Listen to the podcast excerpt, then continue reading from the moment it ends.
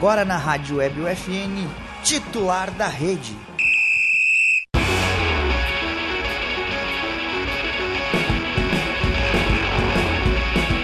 Olá, ouvintes da Rádio Web UFN. Sejam bem-vindos a mais uma edição do Titular da Rede, o programa de esportes que toda semana leva até você novidades e atualizações sobre o esporte com foco no local. O programa conta com a produção e apresentação dos acadêmicos de jornalismo da Universidade Franciscana e tem a supervisão do professor e jornalista Bebeto Badic, na Central Técnica Alan Carrion e Clenilson Oliveira. Eu sou Felipe Perosa e hoje estão comigo Lucas Acosta e Miguel Cardoso. Bom, Guris, hoje o programa é um pouquinho diferente. A gente vai conversar sobre futebol nesse primeiro bloco, aproveitando aí que os nossos times aqui do Rio Grande do Sul é, vivem uma fase boa e também essa semana teve semifinal de Champions, dois jogaços, então nós falaremos sobre isso nesse bloco 1. Começando com o Internacional, ele que ocupou a oitava posição no Campeonato Brasileiro e no dia 5 de maio é, enfrenta o Lago Airenha às 7h15 pela Sul-Americana, buscando mais uma vitória na competição para tentar a classificação. É, a gente tem aí o Mano Menezes vindo de um trabalho muito bom, até mesmo na Sul-Americana, porém, contra o Havaí, não desempenhou aquilo que ele queria, aquilo que ele gostaria. Foi um jogo bom, um jogo forte da equipe do Inter, estreia de um gurizão da base, o Estevão, que apesar de ter estreado, de ser colorado, dizer ser colorado, foi vaiado após a partida. Um 0 a 0 duro para a equipe do Inter, que perdeu posições, caiu para a oitava, porém ainda segue vivo na, no Brasileiro e na Sul-Americana. É um início de campeonato muito bom para o Inter, que saiu muito machucado do gauchão, e mesmo pela fraca estreia do Estevão, o... ele chegou muito nervoso para o jogo. Mas o Tyson ainda no Instagram pegou e falou que é só uma estreia, que ele ainda pode continuar trabalhando e ele é um garoto que joga muita bola e o time colorado provavelmente inteiro foi lá dar uma moral para ele, mas foi dois pontos que ficaram que escaparam do Inter em casa contra o Havaí, que é um time muito mais fraco que o do Inter, uh, ainda mais por ser no Beira-Rio com a torcida, era muito importante que a vitória o, a vitória levaria o Inter até o ficar no segundo colocação do campeonato. Só iria ficar atrás do Corinthians por causa de saldos de gol. É, a gente vê que as, equi as equipes, a torcida das equipes gaúchas tem muita essa deficiência com a gurizada da base. A gente já deu exemplo aqui no programa do Elias, que foi vaiado dentro da arena, e agora tem o Estevão, que foi vaiado dentro do Beira-Rio. Isso é algo a se notar, porque a gente pega os times de São Paulo, do Rio de Janeiro, eles apreciam muito quem sobe da base. Eles, às vezes, botam no pedestal até maior de, que, de quem é contratado. Os meninos da vila que o diga, né? É. é, eu sempre brinco com, com essa questão do Santos, que o Santos, os jovens com 15, 16 anos estão jogando Libertadores. E aqui ainda, no, e aqui no Sul ainda, esses, essa idade está no Sub-17, no Sub-18. Então a gente vê esse amadurecimento aqui no Sul, talvez um pouco tardio ainda. Esse caso do Estevão, é, o Inter mesmo, ele tem essa, esse problema de, de utilizar poucos os, jogador, os jogadores da base. Eu não sei se vocês concordam comigo. Plenamente. Mas a torcida colorada, ela reclama muito disso. Que muitos jogadores saem da base sem jogar no profissional. No Grêmio também acontece isso. A gente vê o caso do TT, por exemplo, que é um cara que hoje está no Lyon, se destacando, se destacou lá na Ucrânia. E quando, te, quando era para ter oportunidade no time principal, não teve. E aqui no Sul, principalmente no Inter, a gente vê muito disso. O Vinícius Tobias é um lateral que era uma posição carente do Inter, é uma posição que a torcida pedia muito uma contratação de alguém. Hoje o René está ali e está fazendo um bom papel, está fazendo simples, mas está fazendo bem. E o Vinícius Tobias hoje no Real Madrid está se destacando e já foi elogiado pelo próprio técnico, pela, pelos jogadores do Real Madrid. Então a gente vê muito essa questão nos times do Sul, principalmente. Eles, eles não botam a mão no fogo para tirar os medalhões para botar alguém da base no local. Mesmo é. mostrando que eles estão falhando ou jogando abaixo do que deveriam. E a gente percebe também que essa questão que o Miguel falou de botar a mão no fogo para tirar os medalhões, às vezes dá certo, às vezes não dá. E quando não dá, é muito mais criticado do que elogiado quando dá certo. Então é, é uma deficiência também da torcida gaúcha.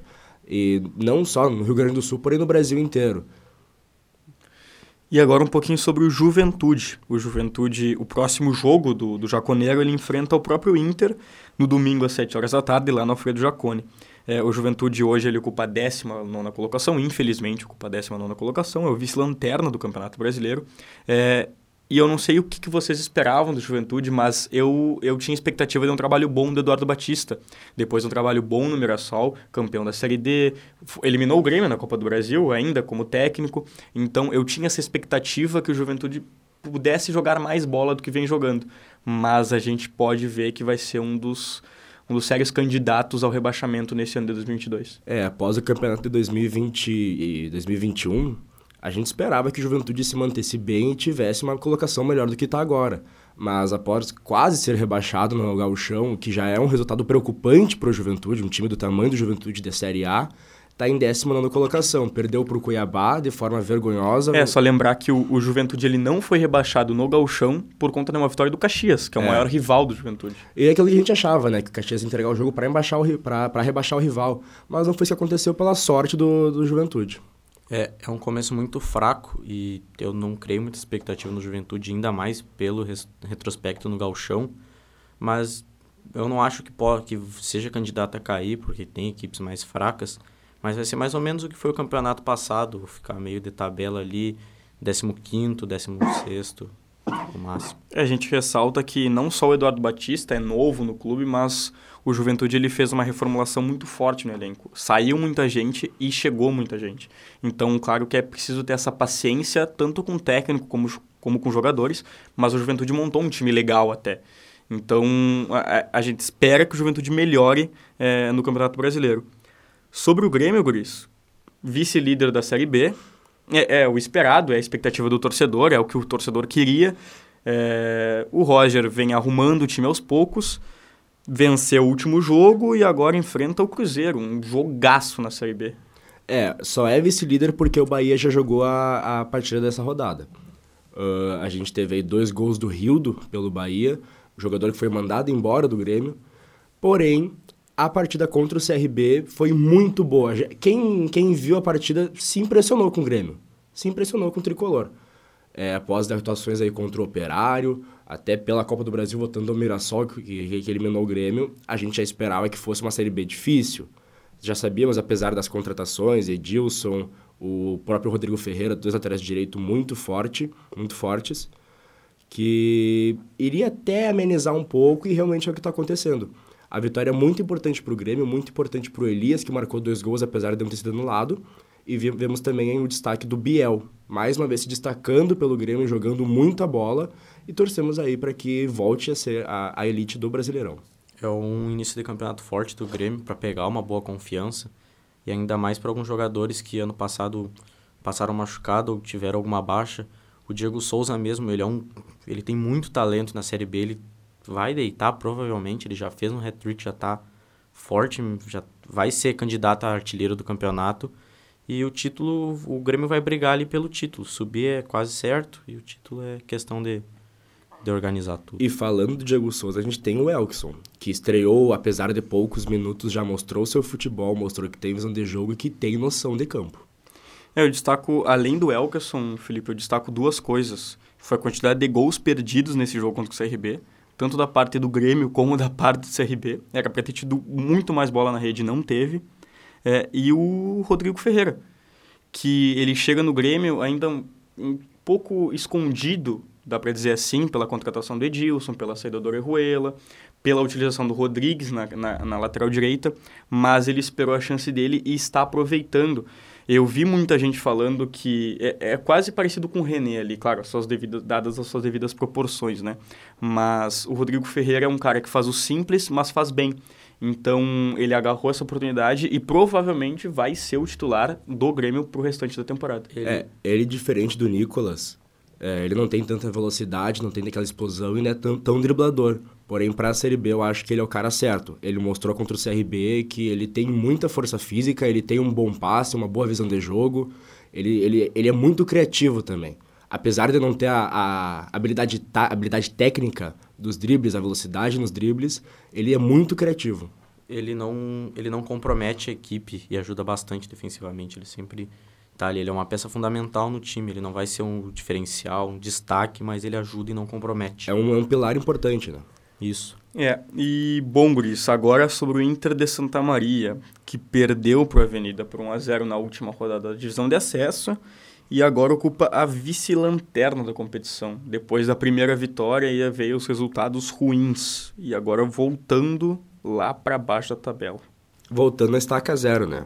É, a gente esperava que tivesse umas melhoras, uma melhora nos jogos do Inter de Santa Maria, porém a gente viu que não foi bem isso. É, o futebol tem dessas, o futebol ele surpreende e a gente torce para que o Inter consiga se, já com os reforços que está trazendo, consiga voltar a ganhar. É, a gente está na torcida para o time do Inter de Santa Maria se recuperar, já que é uma. Eles se colocaram numa situação preocupante, que não falta muitos jogos na, na divisão de acesso, e pelo menos não cair, né? Fica, continuar pelo menos na segunda divisão ou até ir para os playoffs. É, o Inter de Santa Maria que segue se reforçando, né? Mas isso daí a gente vai comentar um pouquinho mais no próximo bloco. Agora, Champions League. Um assunto bem relevante nessa semana depois de duas semifinais gigantescas para quem gosta de futebol. Acho que foi é, um, uma semana assim bem, bem, bem legal de, de, ver o esporte. Primeiro, Liverpool e Real. Jogão. Jogão. O Real saiu vencendo 2 a 0 Era parecia que dava, parecia que o Real ia fazer frente ao Liverpool, mas aí Jurgen Klopp e companhia chegaram e acabaram com a brincadeira, principalmente por causa do Luiz Dias. Que jogador. É, o Luiz Dias aí veio numa contratação quase que apagada do Porto, porém os colombianos têm muita fé nele, dizem que vai ser melhor que o Neymar, e a gente tá vendo agora na, ele pelo Liverpool, pela uma equipe gigante, que é o Liverpool, o segundo maior vencedor da Premier League, é, na Inglaterra, o maior vencedor da Champions, que o Luiz Dias está se destacando mesmo, ele está mostrando que tem um grande futebol. Já da parte do Vila Real, que Champions League fez o Vila Real? Após ser campeão da Europa League na temporada passada, o Unai Emery tem botado aquilo que ele quis fazer com o PSG e com o Arsenal nas temporadas anteriores, porém no Villarreal ele se encontrou.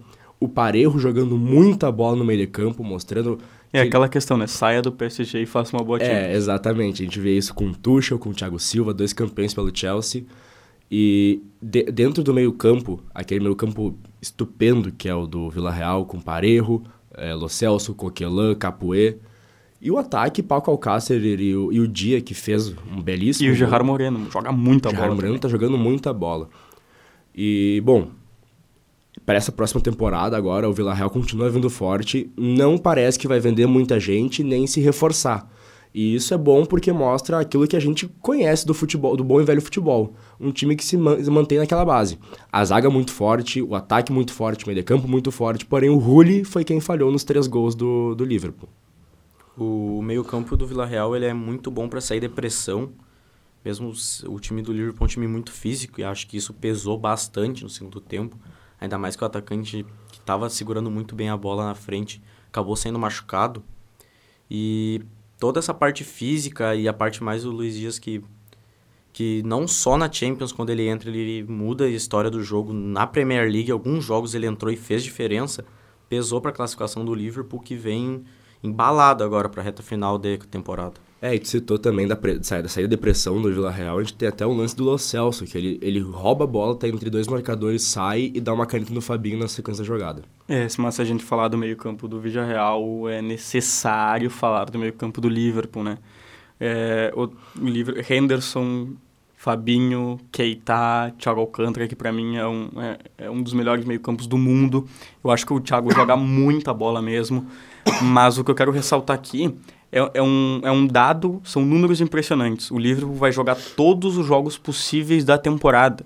O Liverpool chegou nas finais da Copa da Liga Inglesa, na Copa da Inglaterra, ganhou uma delas, chega na final da Champions agora e ainda briga pelo campeonato inglês, um ponto atrás do Manchester City ainda, então qualquer tropeço do Manchester City, o Liverpool pode ainda alcançar o título inglês.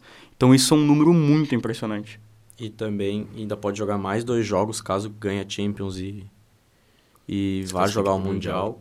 Isso, e, e todo joga tantos jogos na temporada e parece que sempre está no início da temporada, correndo muito físico, sempre lá em cima, poucas lesões comparado à temporada passada, onde o Liverpool e o Klopp simplesmente foram ceifados por lesões no time.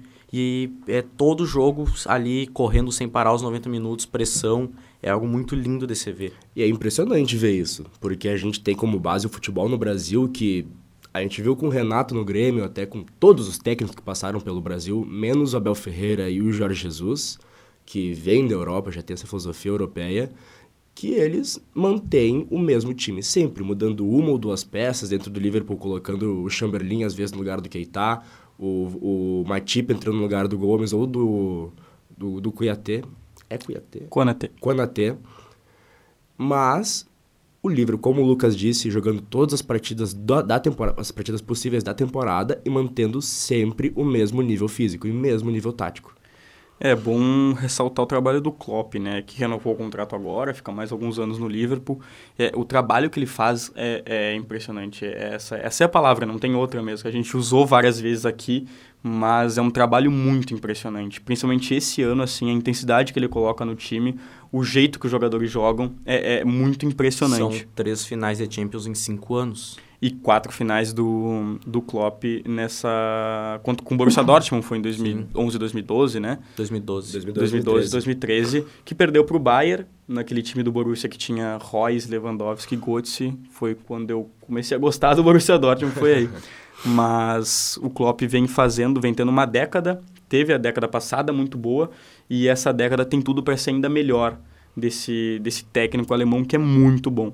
É, agora também é Real Madrid e Manchester City. Real Madrid passa depois de dois jogos. De novo, vou ter que usar a palavra, mas dois jogos impressionantes. Acho que esses dois jogos, eles dizem o significado de futebol. O prime a primeira partida do, da semifinal entre, entre Real Madrid e Manchester City foi impressionante, assim como o Lucas... Eu vou usar a palavra de novo. Impressionante. Uma partida que não parou... Vou ter que, que procurar aqui alguns sinônimos de impressionante que a gente tá usando muito. É, uma, uma, partida que não parou, teve ataque dos dois lados sempre. E aí, 4 a 3 emocionante, o Benzema aí mostrando aquilo que ele tá fazendo na temporada. E nessa partida de volta, olha, quem assistiu o jogo até o final viu o quão gigante é a equipe do Real Madrid.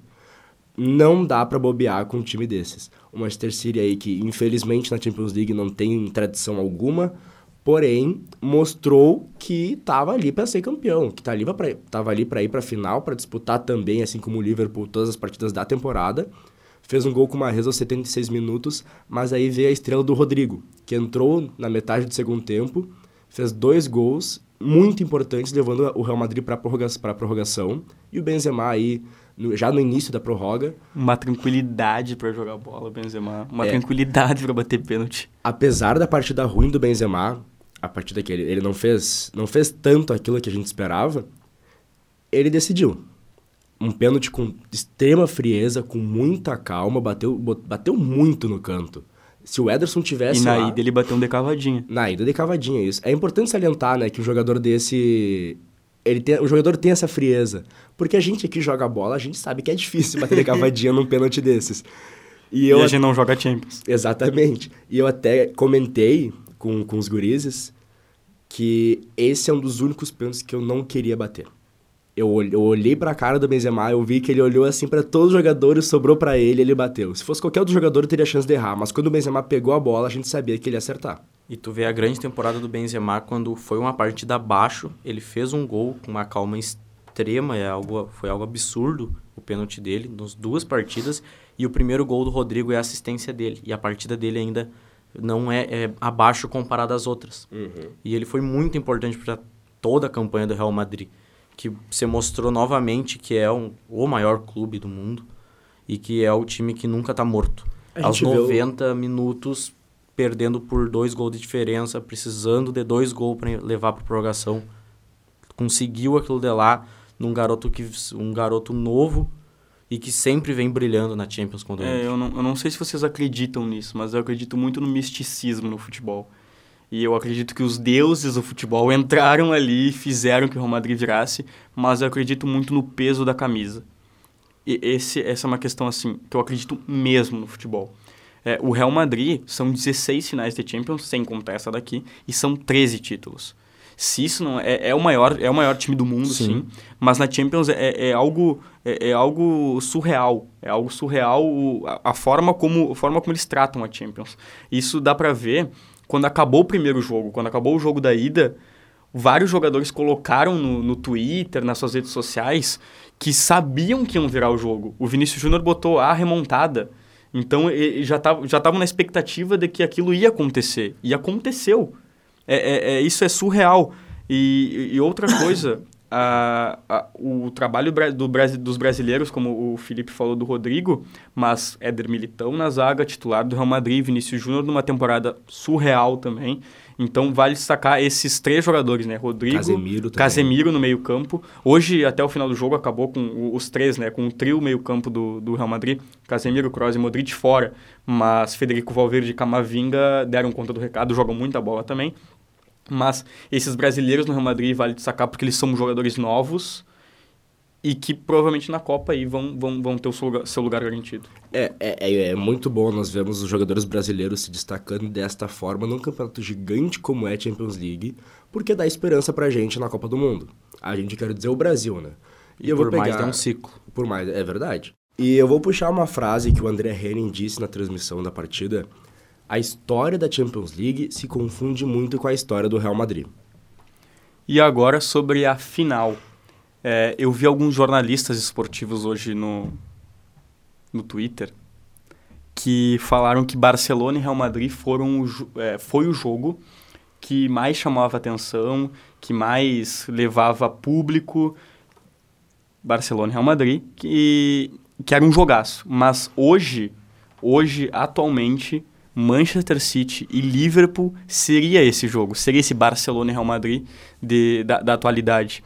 E a gente poderia ter tido essa final, mas o Real Madrid, com todo esse misticismo que a gente falou e com, com os dois jogos... Toda a sua grandeza. Com toda a sua grandeza. Nesses dois jogos, ele tira esse lugar do Manchester City. E aí eu queria saber a, o, o palpite de vocês para essa final. Vale ressaltar que é jogo único.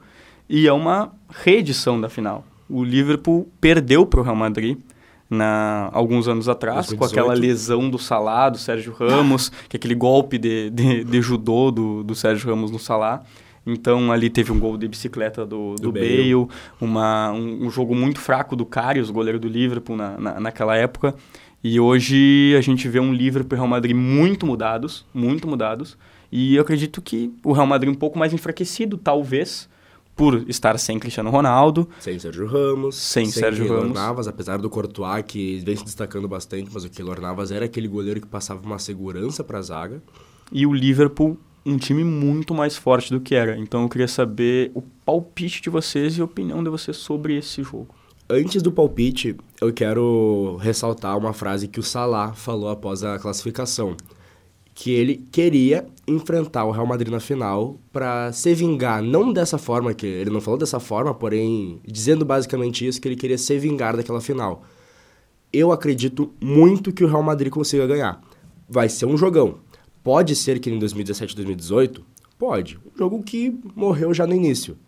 Mas acredito que vai ser um jogão. Eu acredito que o Real Madrid vai ganhar, vai, é, Benzema e Vinícius Júnior vão se mostrar novamente que são a melhor dupla de ataque deste, deste planeta. Rodrigo vai se destacar também. A zaga do Real Madrid é muito forte, porém a gente tem o Liverpool, que vem aí de uma classificação também histórica, assim como a do Real Madrid. E, bom, esperamos para ver. Palpite? Palpite vai ser 3 a 1 Real Madrid novamente, se repetindo. Porém, de, de, de, neste jogo, o último gol será no último minuto. Um jogaço. Miguel? O eu entrei aqui sem ter uma opinião, mas levando as palavras do Felipe, eu vou de Liverpool. E porque é um time, é o time treinado pelo Klopp, que nem foi aquela final, só que muito reforçado em algum, algumas peças, com reforços e muito mais experiente e com jogadores jogando ainda mais. É, afinal, bom, no meu palpite, vai ser, vai sair pelo menos uns quatro gols e eu acho que o Salah, ele vai vir muito focado para essa final, com muito sangue no olho.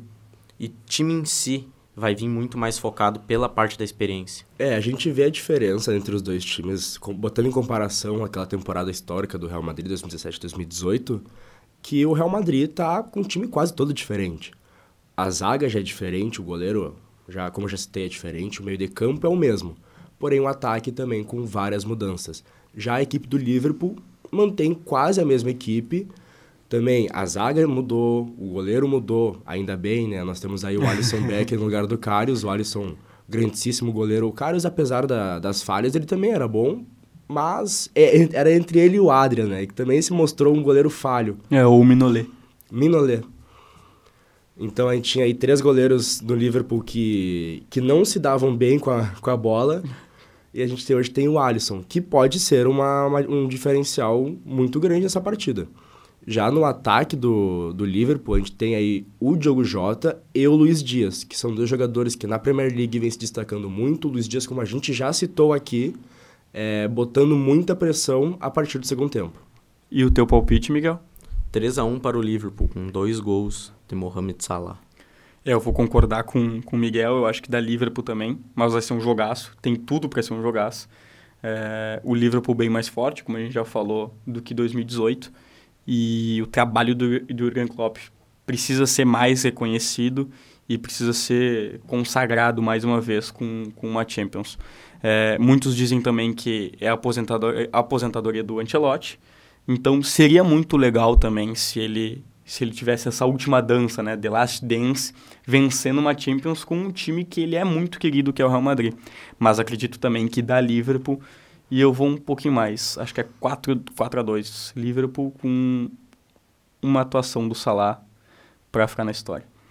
E agora, direto ao ponto. Direto ao ponto. Começou no último domingo a 24ª Surdo-Olimpíadas, que está sendo realizada na cidade de Caxias do Sul.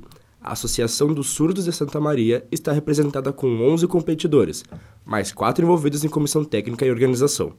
Os atletas santamarienses estão presentes nas modalidades de futebol de campo, mountain bike, vôlei, ciclismo, basquete e orientação.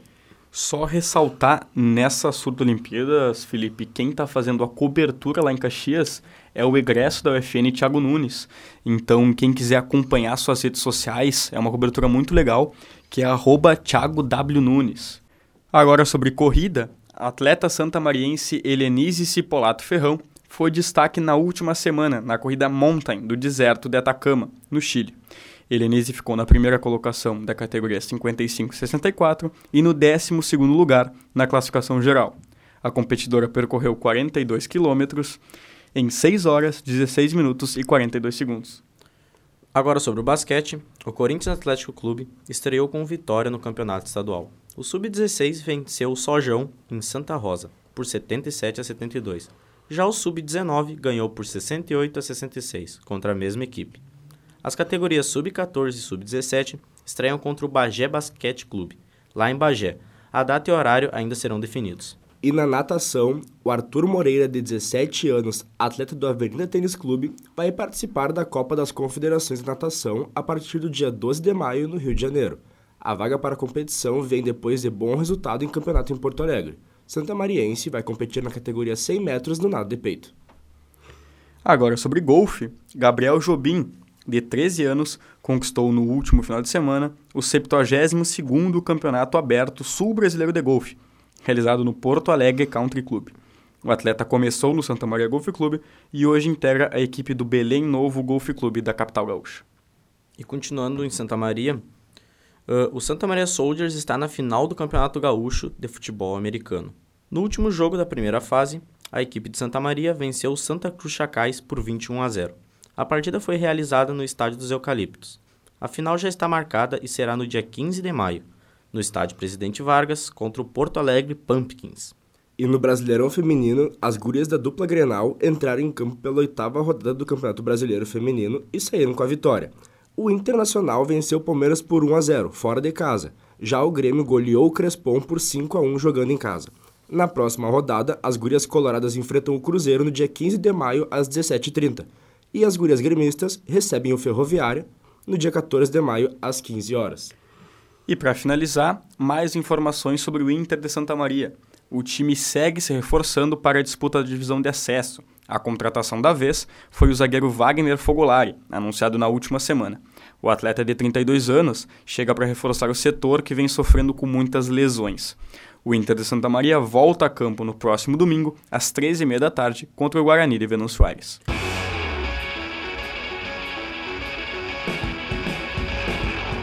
E este foi mais um titular da rede, na Rádio Web UFN e no Spotify. O programa conta com a produção e apresentação dos acadêmicos de jornalismo da Universidade Franciscana e tem a supervisão do professor e jornalista Bebeto Badic. Na central técnica, Alan Carrion e Clenilson Oliveira.